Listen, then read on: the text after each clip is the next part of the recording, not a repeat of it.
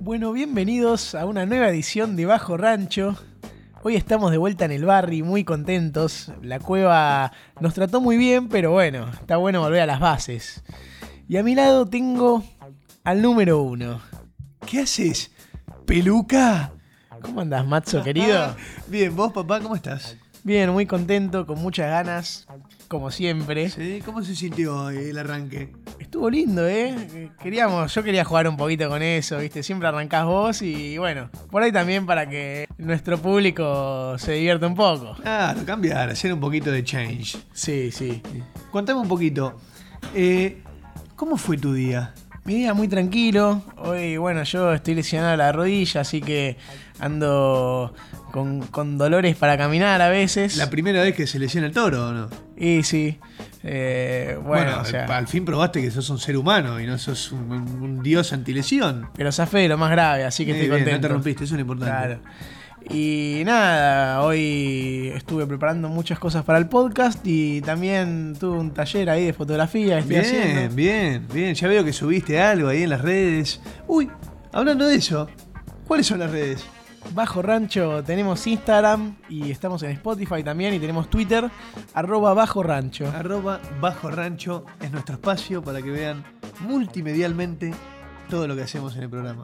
Estoy medio colgado de una palmera, Pela. Esta semana estuve medio así desinformado. Necesito que me cuentes un poquito qué pasó. Bueno, vamos con algunos datos o hechos que marcaron la música y que en esta semana se conmemoran. A ver, tirame uno. Por ejemplo, hace 49 años que se lanzó el disco Atom Heart Mother de Pink Floyd. No me digas, que- ¿en serio? El mismo Atom Heart ¿Hoy, Mother. hoy que- es el aniversario? Sí, hoy mismo que para nosotros es miércoles, miércoles 2 de octubre. Miércoles 2 de octubre. Ya estamos en octubre. Nadie sabe cómo, pero ya estamos en octubre. Te pasó volando, ¿eh? Cuestión, eh, una breve explicación. Escuchen Atom Heart Mother si quieren escuchar una historia de, de- de- de todo lo que se imaginen. Es un viaje de principio a fin, la verdad, Sí, muy sin duda, recomendable. Sin duda, sin duda. Y si te tengo que pedir más porque me quedé con hambre de información, Dale, también se conmemoran, eh, serían 24 años del lanzamiento de What's the Story Morning Glory, uno de los discos más importantes de la banda británica Oasis, que ¿Cómo ya hemos gusta, mencionado. Oasis? Me gusta mucho. Que tiene temas como Don't Look Back in Anger, Wonderwall, Champagne Supernova. Wonderwall, Wonderwall me suena. ¿eh? Y ese es el que saben todos tocar en la guitarra. Ah, ¿En serio? ¿Es conocida? Sí, sí, sí, ese es el tema fácil de guitarra. Bueno, ¿querés que te traiga el postre? A ver, ¿qué tenemos? Pero es bueno. Contame. Kiss, la banda. Contanos. Sí, les cuento a todos ustedes. Kiss va a venir el 9 de mayo de 2020, o sea, en menos de un año, a tocar en el campo argentino de polo en su última gira para cerrar la carrera. Uy, qué lindo. O sea, tenemos que ir sí o sí, básicamente. No, o sea, yo nunca lo fui a ver y es, o sea, leí esto y dije, no, no, no me puedo morir sin ir a ver a Kiss. Yo tampoco fui. Y ya te están avisando que es la última. Yo creo que no, no hay que desperdiciarla. No, no hay que desperdiciarla. Eh, te quiero preguntar una cosa, Pela, y es esta. ¿Qué hacemos reunidos hoy en el barrio? Bueno, estamos hoy en el barrio para hablar de, de alguien. Esta vez es alguien que es un referente de la música uruguaya, del candombe. Un ídolo. Sí, un, un loco lindo Oh, hermoso. que sigue vivo hasta, hasta el presente y que bueno, vos tuviste la suerte de poder ir a verlo en vivo y nos vas a poder contar mucho de eso también. Tuve la suerte de ir a ver en vivo al señor Rubén Rada. Ya todos lo habrán sacado a esta altura, no, hará falta decir que es el negro Rada. El negro Rada. Fue una locura, la verdad, una locura. Tuve la eh, increíble suerte de que la Catusa me invitó a mí a una, entrada y a ella lo fuimos a ver y me voló la cabeza. Yo conocía, voy a ser sincero, eh, un sincericidio, conocía los temas más comerciales y un tema de una banda que vamos a mencionar más adelante que me lo compartió hace unos años el Mito, un gran amigo, y me Oh, voló la cabeza. Saludo para el mito. Un saludo al Mito ahí, si está escuchando. Che, qué lindo. ¿Y por qué no ponemos un poquito a nuestros oyentes en contexto de, bueno, es un artista de Uruguay, así que podemos contarles en sus orígenes o cuando empieza a surgir su música, qué es lo que pasaba en el país. Estamos hablando de... El negro nació en 1943. El tipo tiene 76 años hoy. Entonces no tenemos que remontar para esas épocas. En esos momentos Uruguay era un país que estaba en crecimiento, que exportaba mucho y que se, tenía un futuro próspero. Pero bueno, lo que pasaría en la década del 50 y principio del 60 sería una época de crisis, de que bajen todas esas importaciones, exista mucha más desigualdad. Y también dentro de todos estos problemas empezaba aparecer una luz, un, artista. Unos cuantos, pero uno en especial, uno muy carismático, uno muy divertido. Y ese personaje interpretaba algo que vos me mencionaste hace un rato, que es el candombe. Y a mí me gustaría que le cuentes a todos y todas nuestros oyentes qué es el candombe, de dónde viene. Bueno, el candombe es un género musical que se desarrolla en Uruguay, pero se desarrolla por esclavos africanos y estamos hablando de la época del año 1830 más o menos, o sea, muchísimos años, es muy viejo y era una música así muy tradicional, muy autóctona. Muy tribal. Muy tribal, por eso, muy tribal porque había mucho uso de los tambores, que eran lo principal en, en todas estas bases de las canciones, los tambores había muchísimos artefactos de percusión. Claro, era mucha percusión, mucho ritmo y mucho baile. Y este ritmo y este baile, claro, hacían que sea todo muy movedizo, muy, muy alegre también. Sí, sí, un ritmo muy alegre que por la esclavitud, la maldita esclavitud, eh, se vino para el lado de eh, Sudamérica y una gran influencia del candombe recaló en la República Oriental del Uruguay. Y lo vamos a dejar con un tema de esta gran influencia del candombe, del negro Rada, para que se empiecen a meter un poco en el asunto y, asimilen. Y ahora cuando volvemos le vamos a contar un poco de quién era este personaje al que le dedicamos el programa de hoy.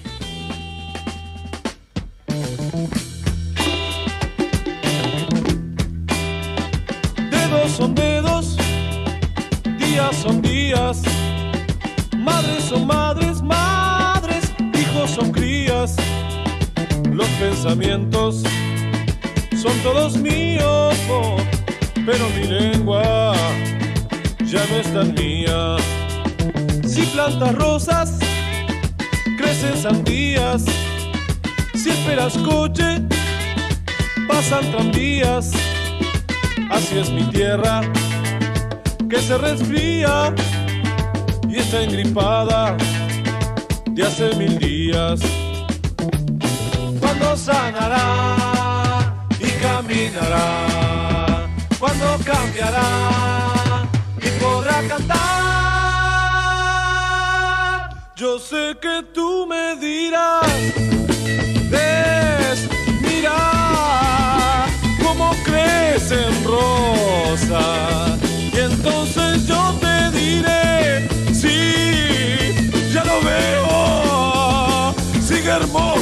hermosa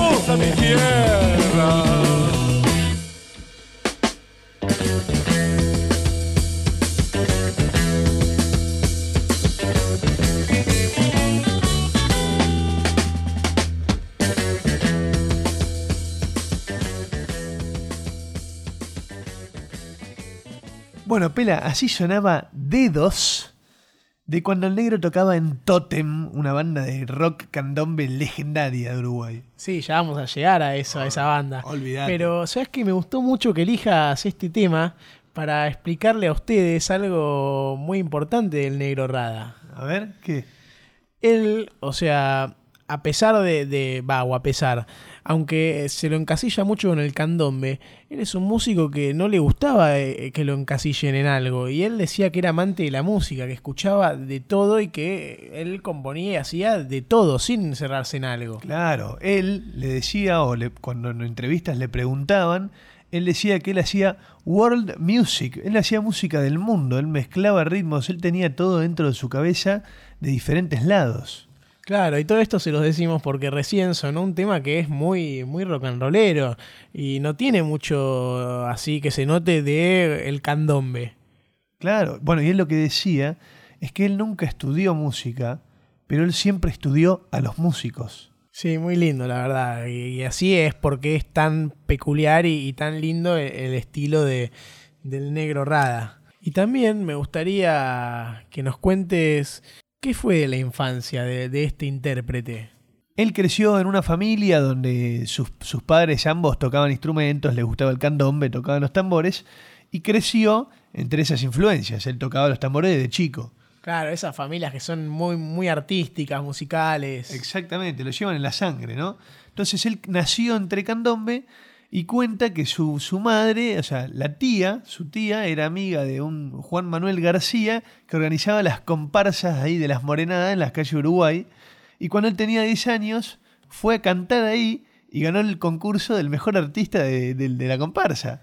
O sea que ya desde chico se veía venir que, que era alguien que estaba para eso. Exacto, que era que por lo, menos, por lo menos cara dura. Claro. Por lo menos cara dura. Y este caradura, como así estamos diciendo, un poco de forma divertida, amistosa, obviamente. El negro es un genio. Claro, es un genio. ¿Cuál fue la primera banda que conformó? Eh, eh, ¿Cómo se llama y qué hacía él ahí? Bueno, él frecuentaba muchísimo el Hot Club de Montevideo, que era un, hay un club cultural de jazz que se había hecho en los 50 en Uruguay, ¿viste? Y ahí, ese lugar lo frecuentaba una banda que se llamaba los Hot Blowers, que entre los músicos estaban los hermanos Fatoruso, que son leyendas de Uruguay, Y que vamos a nombrarlos de vuelta más adelante en el programa. mucha relación entre los hermanos Fatoruso y el negro, y estaba también el Ringo Tielman, otra persona importante en el futuro del negro. Sí, y bueno, él en esta banda se incorporaba como un vocalista.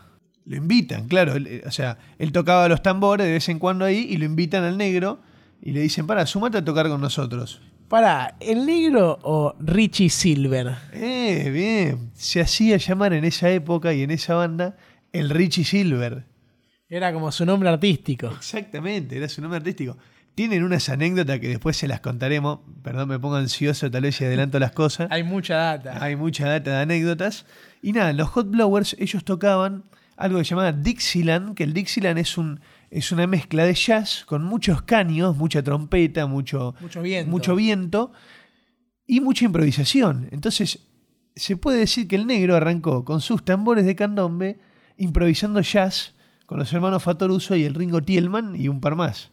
Qué lindo, ¿eh? Hermoso, se fueron de gira, tocaron por Chile. Y esto, a ver, esto era en 1960, dijimos, 67, 63. 63.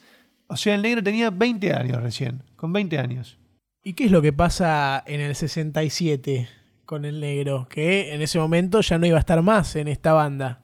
En el 67, época en donde en Uruguay eran muy famosos los, Shake- los Shakers, que era otra banda que se había cuando se descompuso eh, los Hot Blowers, los hermanos Fatoruso crearon los Shakers, que era una, una copia de los Beatles muy profunda, y mientras toda esa fama estaba ahí, otra banda, los Knights, los Caballeros, empezaron a disolverse, un par de miembros se fueron y necesitaban gente nueva. Y ahí iba a llegar esta incorporación estrella, ¿no? Estos Knights, que después pasarían a llamarse el quinto conjunto, a partir de justamente todos estos cambios, iban a ser quienes introducían un nuevo ritmo, eran los precursores del candombe beat. Claro, cuando se suma el negro Rada, con los tambores del negro y con la mente de Eduardo Mateo, que era uno de los integrantes, agarraron este beat que tocaban esta especie de movida tipo la música inglesa, el rock and roll de los Beatles y Claro. todo eso, y le agregaban un candombe. Sí, suena muy especial todo eso que estaban haciendo. Fue, en ese momento fue una revolución en Uruguay, ¿entendés? Se había creado un género y uno de sus precursores fue el negro Rada. Y con esta banda es la que empezaba él a hacerse conocido y a, y a tener un público. Claro, tener un público.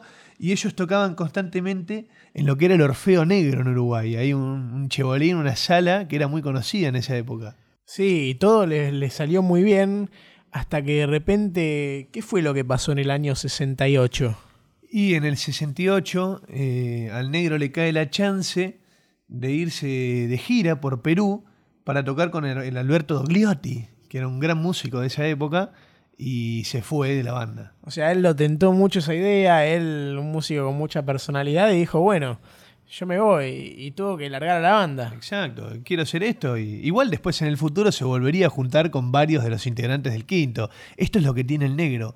Muchos de los nombres que vamos diciendo se van repitiendo en diferentes bandas y en diferentes décadas. Sí, él es una persona que decía justamente que le gustaba más trabajar con músicos que, que como de solista, pero Eh, ya vamos a hablar bien de eso sí, igual. sí. Él vuelve de su gira en el 69 y quiero que me cuentes cuál es su próxima banda significativa, que, si no me equivoco, tirando ahí al aire, es una de las bandas más importantes de la historia de Uruguay.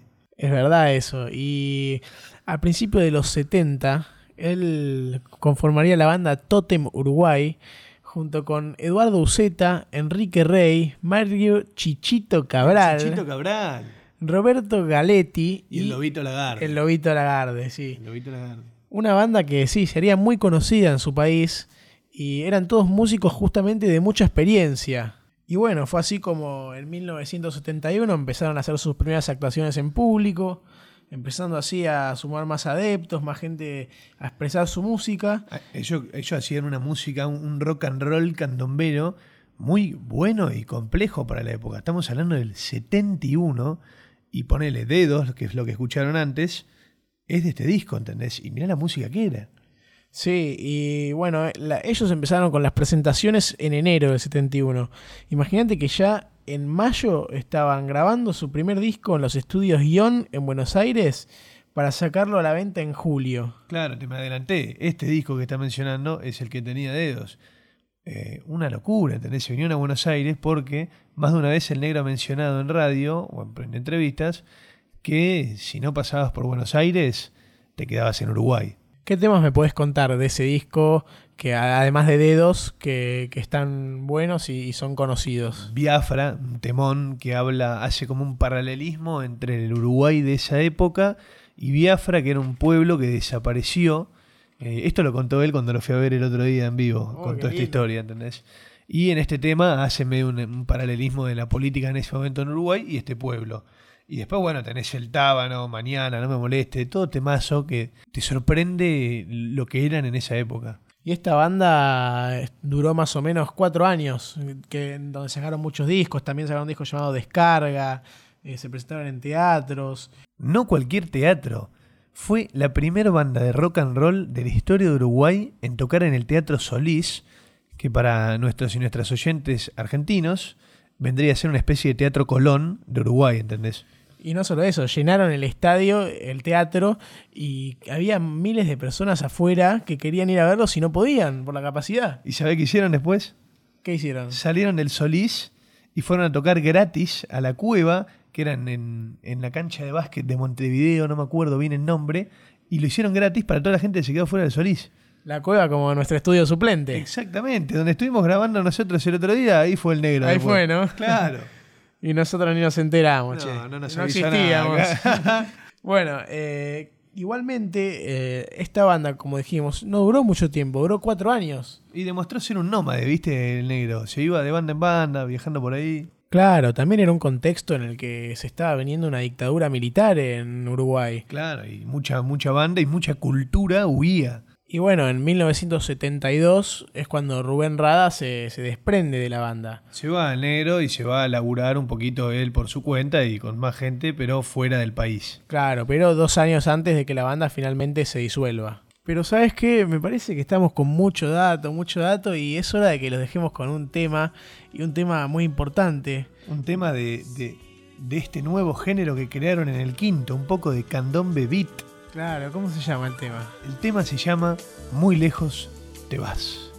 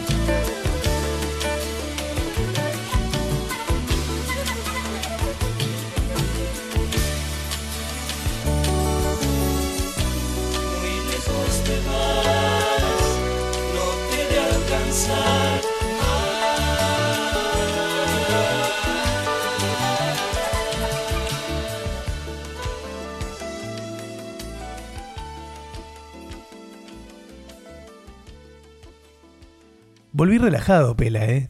Yo también, sonó muy lindo, muy tranquilo. Bueno, con todas estas particularidades de- del negro Rada. Claro, viste, ¿no? Pero muy, la verdad que me dejó meloso.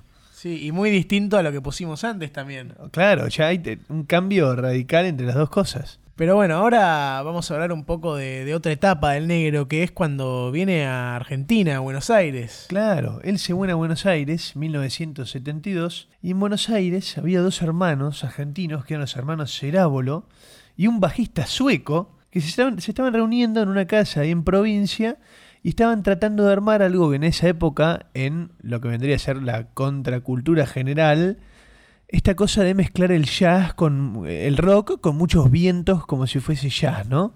Y quién mejor que el negro Rada, que era un tipo que sabía mezclar géneros de, de principio a fin para ayudar en ese proyecto y, y hacer algo que suene increíble. Exactamente. Y en esa casa estos, estos tres tipos empiezan a cranear y a cranear y dicen, queremos una banda que se llame SOS, pero no una señal de emergencia, sino sonidos originales del sur. Estamos hablando del sur del continente, Exactamente. de Buenos Aires, Argentina. Y con unos hermanos invitados a la banda, uruguayos, que son nuestro querido Rubén Rada y Héctor El Finito Wingert. Lindos apodos todo, ¿no? Ah, tremendo. Los, los yoruba tienen unos apodos divinos. Divinos. ¿Y sabes dónde nos sitúa de vuelta la historia del negro?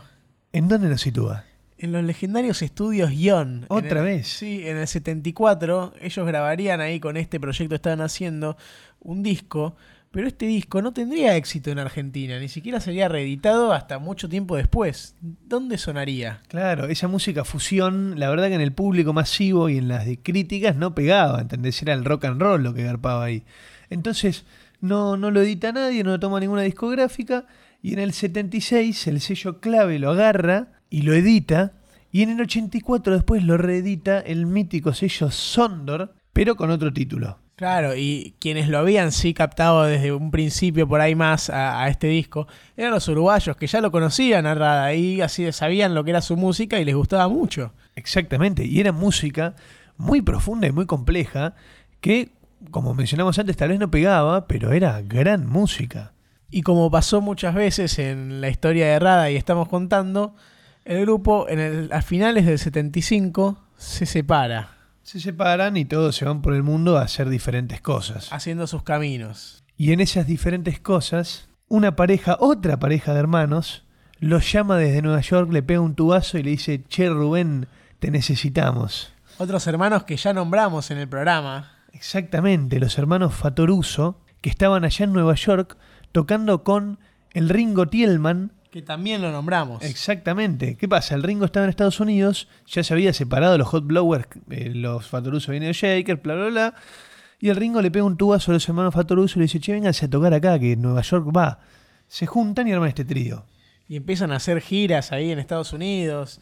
Todo venía muy bien y se estaban haciendo conocidos también. Exactamente, ellos invitan a un músico brasilero que se llamaba Ayrton Moreira, que si alguna vez alguien jugó el FIFA Street, juego de Play, hay una canción que se llama Samba da Flora, Emoción Tropical.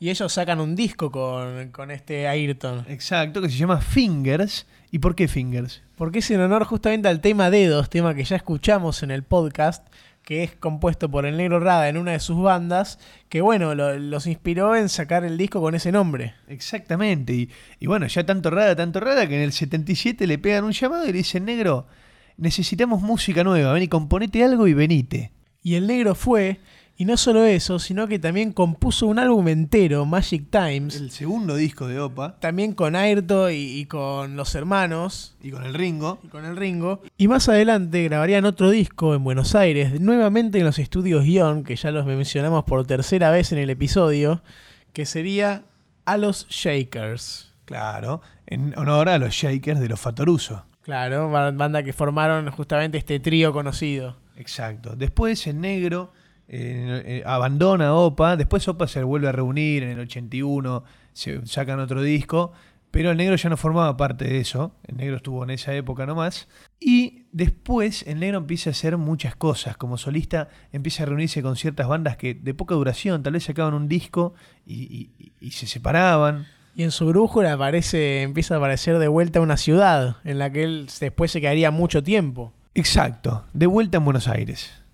El destino lo llevó de vuelta a Buenos Aires para desarrollar una carrera de a poco de solista. de solista que, como dijimos antes, él resalta mucho más todo lo que fue con, con grupos como El Quinto, Totem, SOS, Opa y Hot Flowers que el resto de su carrera, que si bien igual se dio un montón de lujos, como una de esas, llenar un estadio Obras con más de 30 tambores, el lobito ahí incluido entre todos los tambores. Uno de los recitales más importantes de su carrera. Exactamente, según él, dice que nunca había visto tanta gente gritar con tanta efusividad en un recital suyo. Y así como este músico pasó por muchos géneros y todo, también dijeron que se volvió un poquito comercial en cierto momento, ¿no? Y todos lo conocemos de... Aparte de ti tu boca, tus labios color de rosa. Mirá, todo el empiezo mundo. a transpirar. ¿eh? Claro, todo el mundo lo conoce de eso. Y hasta él se ríe de eso. El otro día en el recital se caga de risa y dijo que llegó un momento de su vida que toda la gente le decía, uh, qué buena música tocaba, negro. Sí, pero yo como pan, decía el negro. Y yo voy a tener un hijo y quiero comprarme una casa. Y él mismo dice que se vendió un poquito a la movida más comercial. Bueno, de los pocos que lo hicieron y lo admitieron, ¿no? Claro. Porque hay muchos que se venden, pero que, que después, viste, lo defienden a muerte. No, él no tenía problema en decir yo lo hago porque es algo que le va a hacer bien a mi familia, a mí y nos va a permitir estar mejor. Claro, el tipo muy sincero, muy, muy con los pies sobre la tierra siempre. Ponele, en el 89, Sí. el negro Rada se va al festival de Kongsberg en Noruega, un festival de jazz fusión. Se va con los hermanos Fatoruso y con un, un par más, Ricardo Nolé, y ganan el premio a la mejor canción del festival, ¿entendés? Los tipos. Qué grandes. Claro, le, le encantaba viajar y, y- y mezclar, o sea, volvió con los Fatoruso de vuelta, ¿entendés? Como mixearse con diferentes personas y crear música. Claro, para él a veces lo, terminar una banda o, o no estar más junto con ciertos integrantes no era un hasta nunca, era por ahí un hasta luego, nos vamos a ver después y nadie dice que, que todo se terminó en el momento. Él justamente le gustaba mucho tocar con gente. Exactamente, es lo que más disfrutaba. Y es donde enfocamos nosotros este programa, más al negro con sus conjuntos, como él dice que le gusta, que al negro solista, que después sacó, tiene más de 25 discos, después se incursionó en el mundo de la música para niños, con el famoso Rubén Ra, el superhéroe Rubén Ra, y se caga de risa él cuando lo cuenta. Sí, es increíble cómo estuvo en todos lados, En ¿eh? todos lados. Y siempre bien parado. Exacto, jazz, funk, rock, candombe, música para niños, música comercial, todo. El verdadero amante de la música. Exacto, sin discriminación a nada. ¿Qué te parece si lo dejamos con un temita de este grande que sacó muchos discos como solista también? Pero dejémoslo con algo que es del disco que estuvimos, de un disco de una banda que estuvimos hablando hace poco, de Opa. Magic Time, el disco, y este tema legendario de él, que después lo reversionó en mil formas, que es Montevideo.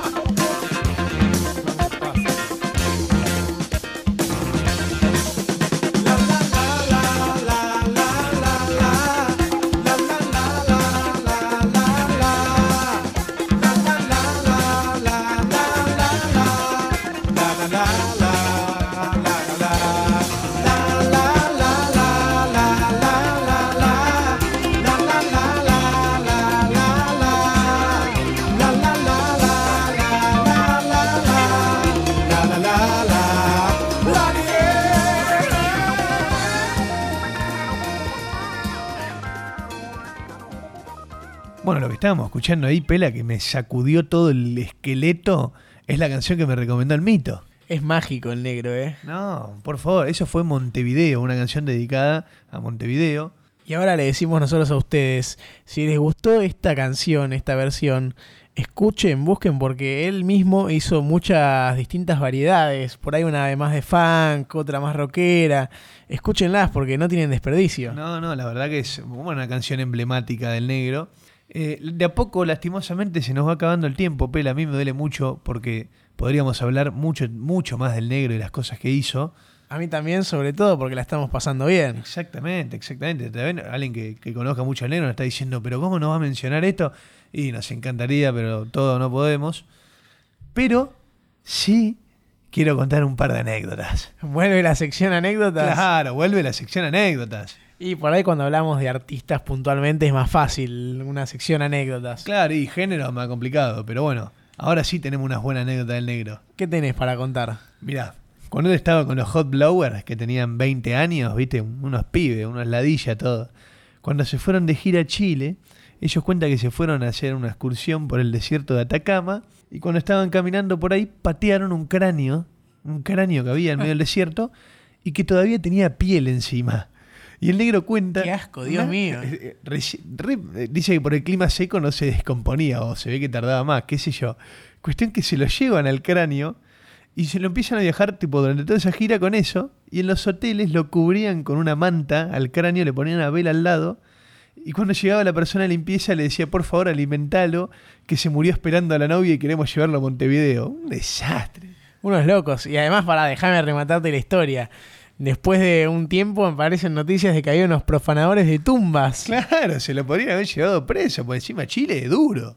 Sí, sí, una, una inconsciencia. No, una inconsciencia. Después cuentan que en esa misma gira para cruzar la aduana lo desnudaban al negro Rada, esto con su consentimiento, lo encadenaban, él se ponía pasta de dientes en la boca como si fuese espuma, rabia, y actuaba como un loco y en la aduana le decían, los muchachos le decían, no, se volvió loco, se volvió loco, hay que volver a Uruguay. Y los dejaban pasar más rápido porque tenían un, negro encadenado con espuma en la boca queriendo volver a su país. Además la apariencia del negro es como... Eh, es graciosa. Es, un personaje. Es un personaje, es un personaje, como dijimos antes, muy carismático, el tipo muy, muy actoral. Tiene, tuvo programa de televisión, tuvo en todos lados el negro. Sí, hay otra también que él se fue con su banda en un momento a un crucero por la Antártida. Cuando tocaba con SOS, se fueron dos meses en un crucero Antártida a tocar ahí. Y cuenta anécdotas así de picarón que tiene él de ahí, de qué sé yo, de que estaban con los muchachos y que ya tenían fichado que algunas parejas venían y al poco tiempo se separaban. Dicen que era un, descontrol ese crucero. El negro Rada dice que había comida todos los días, adelgazó 15 kilos. El, el finito Wingert dicen que jugaba al ping-pong con nenes chiquititos y se enojaba cuando perdía. Un chiquilín. Eh. Pero lo más gracioso, es, y quiero que me lo cuentes, es lo que pasó con la que en su momento era la novia del negro. Bueno, antes de él irse a este crucero, él le deja 3 mil dólares a, esta novia. Como que, bueno, viste, son, es su pareja, él confía y, se va. Era, el pago, era parte del pago de este crucero. Y bueno, resulta que no la vio nunca más en su vida. Se fue con toda la tag y el negro lo dejó ahí varado. Sí, sí, pobre negro. Igualmente mal no la pasó, por lo que contó. Y hay algo que me dijiste que está relacionado con el mismísimo Barry White. Sí, el negro confesó ser un un fan devoto de Barry, o sea, del gestor de nuestro estudio, de a quien le dedicamos nuestro estudio. Y nada, públicamente dijo muchas veces que le inspiró mucho y que le encantaba la música que hacía. Claro, de vez en cuando, esto pasó el otro día en vivo, de repente no sé qué estaba cantando y como que cambió su voz automáticamente como si fuese Barry y dijo, oh, baby. Algo así, tiró bien grave. automáticamente me, el oído me hizo tung y dije, oh, ¿qué es esto? Claro, y sí, es que le gustaba muchísimo. Por suerte, ¿Y por qué digo por suerte? Estamos terminando el programa, pero no vamos a hablar de ninguna fecha de defunción, por eso digo por suerte, porque el negro sigue vivo. Y como dijimos, Mati lo fue a ver hace poco. Que lo gracioso es que con Catusa fuimos al Teatro Gran Rex, hicimos toda la fila, hicimos toda la fila y tocaba Jorge Drexler, otro Yoruba, y tuvimos que irnos después a la otra sala. Eh, y la verdad es que si tienen la chance, si todos quienes nos están escuchando tienen la chance de ir a verlo, lo hagan porque verdaderamente es un músico muy completo, muy gracioso, habla con el público como si fuesen lo mismo. Es, es increíble. Yo antes de este programa no conocía mucho de él, eh, solo esos temas conocidos, de lo que ya mencionamos, pero nada más. Y la verdad que después de toda la investigación me arrepiento de no haber ido a verlo. Y bueno, sí puede pasar, pero te digo, a ver, se paró y bailó. El tipo está a 4 de los 80 y se paró y bailó. Yo te digo que le quedan un par más. Bueno, vamos a confiar, ojalá, esperemos. Pela, querido, eh, lastimosamente llegó el momento. Vamos cerrando el programa a poco. Se acaba, se acaba. Nos encantaría seguir, pero los tiempos no nos dan. Antes de cerrar, ¿nos puedes comentar las redes a nuestros seguidores? Sí, señor. Arroba Bajo Rancho, Instagram, Twitter y Spotify. Parece que hay un tornado afuera, ¿no? Sí, sí, hay un viento. No sé si escucha un viento acá en el barrio. Y pasa que se están enojando que termina el show. Sí, sí, sí. Ya te digo, eh, nos quieren bajar, pero no pueden. Bueno, aprovechamos nuevamente Mark Zuckerberg. Fuck you. Fuck you, man. Estamos cansados. Ahora se filtraron unos audios de Zuckerberg diciendo un par de cosas del gobierno de Estados Unidos. Ahí la tenés, fuimos nosotros, Mark. bueno, Pela, te quiero mucho. A nuestros oyentes y nuestras oyentes, los quiero mucho.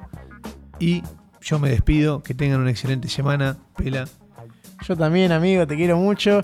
Y al público, a todos que son el combustible que tenemos nosotros para hacer esto, porque lo que más nos gusta es que lo puedan escuchar y lo disfruten, lo aprecien. Y son eco-friendly, es combustible bueno. Es combustible bueno. Les mando un saludo enorme. un- que tengan una excelente semana, que recién arranca, es martes para ustedes. Pero que la lleven como hace el negro, con mucho flow, mucha sutileza y ahí barrenando por las olas de, de la rutina. Exactamente. ¿Y con qué los dejamos para que vuelvan meneando el cuerpo? Los dejamos con un temazo del negro muy característico que vos nos vas a decir el nombre. Chacha, muchacha. Y sí, nos vendimos como el negro. Mr. Music.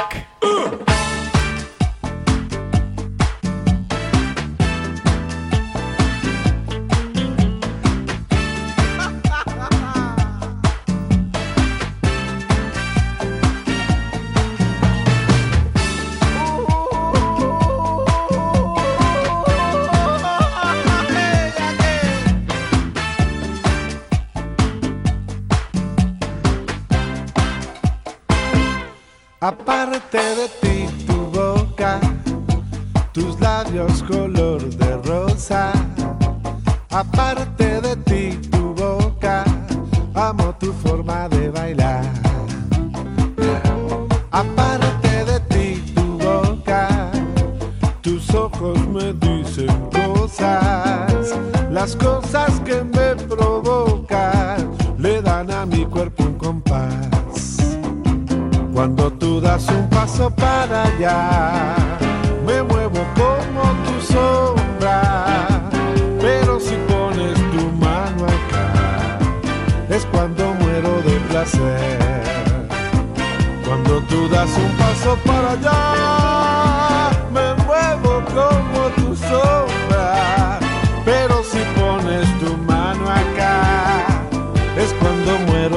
placer y todo en mí comienza a arder.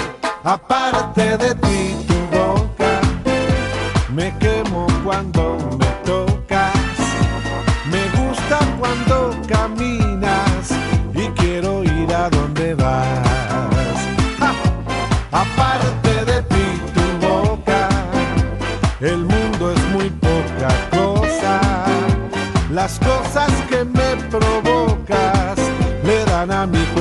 cuerpo